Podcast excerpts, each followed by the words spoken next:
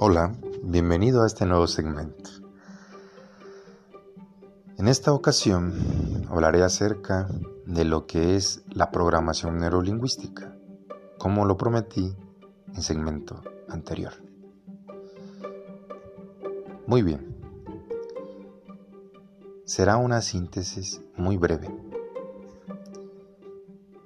Empezaré con una frase de Joseph O'Connor y John Seymour. Para vivir la vida que usted quiere, es preciso que sepa lo que quiere. Ser efectivo en el mundo significa producir los resultados que usted elige. El primer paso es elegir. Si usted no lo hace, ya hay suficientes personas ansiosas de elegir por usted. De elegir por ti. Bien. La PNL podría llamarse el arte y la ciencia del modelado de excelencia, pues proporciona las herramientas y técnicas que permiten al individuo alcanzar el éxito que busca en la vida, teniendo en armonía sus áreas familiar, social, de trabajo y espiritual. Los pasos a seguir son los siguientes. Hay un objetivo y una acción. El primer paso hacia el éxito es saber perfectamente qué es lo que se desea alcanzar. Orientar nuestras acciones hacia los objetivos. Acción. Todos tus recursos deben poner acción, siempre teniendo presente el objetivo.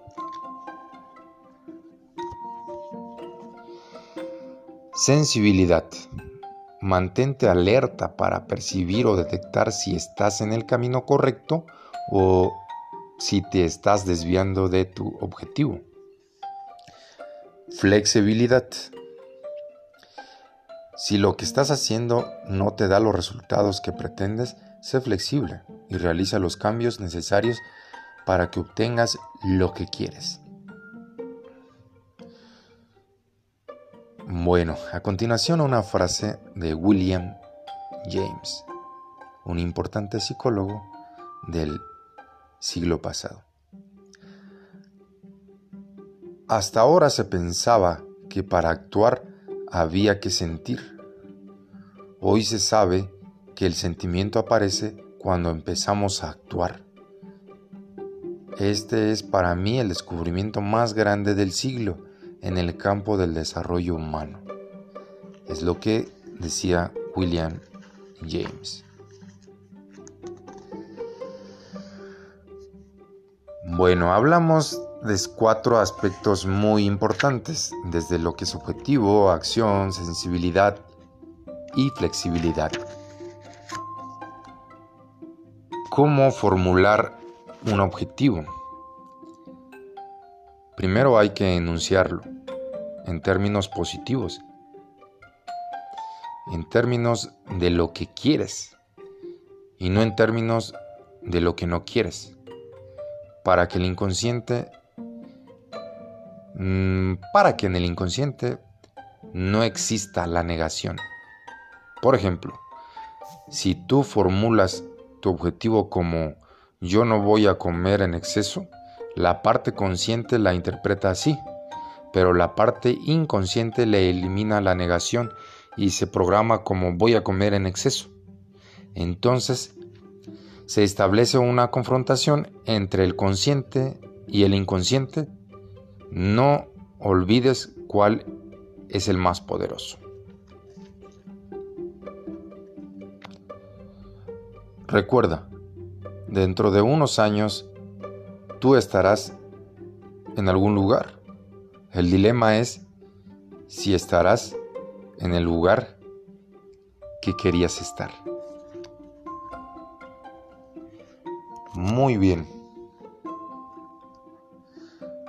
¿Cómo formular el objetivo? Eso dependerá de ti. Un ejemplo sería bajar de peso. Tú eres la única persona que puede controlar tus sentimientos, pensamientos y comportamientos. Tú no puedes responsabilizar a los demás de que bajes o no bajes de peso.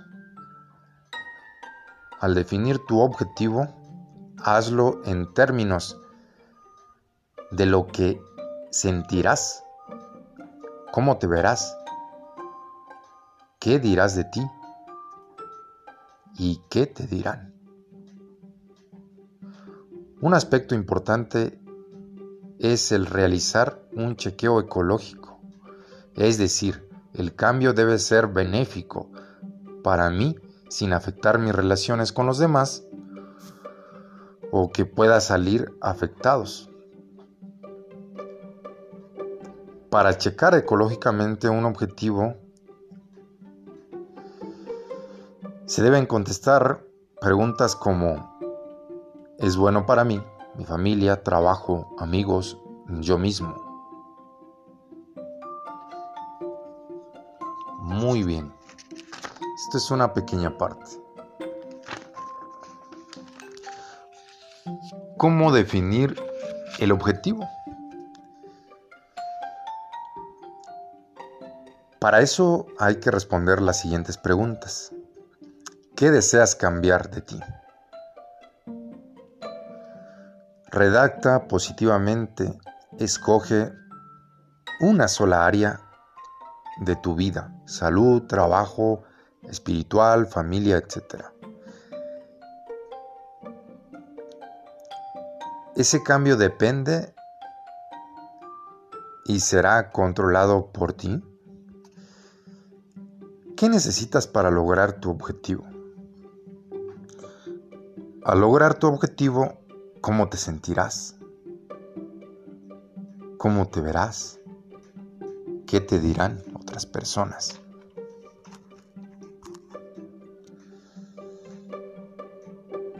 ¿En dónde manifestarás tu cambio deseado? ¿Cuándo manifestarás tu cambio deseado.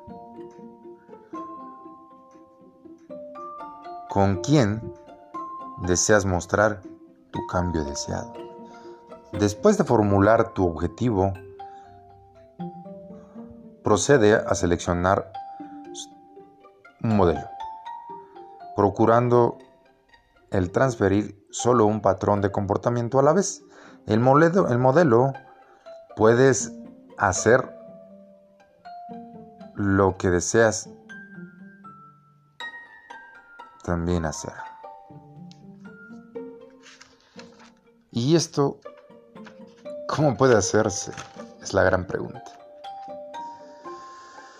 Nosotros nos llamamos a nosotros mismos modeladores. Esencialmente lo que hacemos es prestar muy poca atención a lo que las personas dicen que hacen y mucha atención a lo que las personas hacen, construyendo luego un modelo de lo que hacen.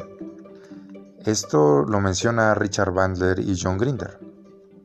También dicen, existe la muy fundida ilusión de que las personas se entienden cuando pueden permitir las mismas palabras o repetir las mismas palabras. Pero dado que las palabras necesariamente accesan a experiencias internas diferentes, siempre va a existir una diferencia de significado. Muy bien, hasta aquí he mencionado en brevedad lo que es la programación neurolingüística y cómo generar, formular, establecer un objetivo.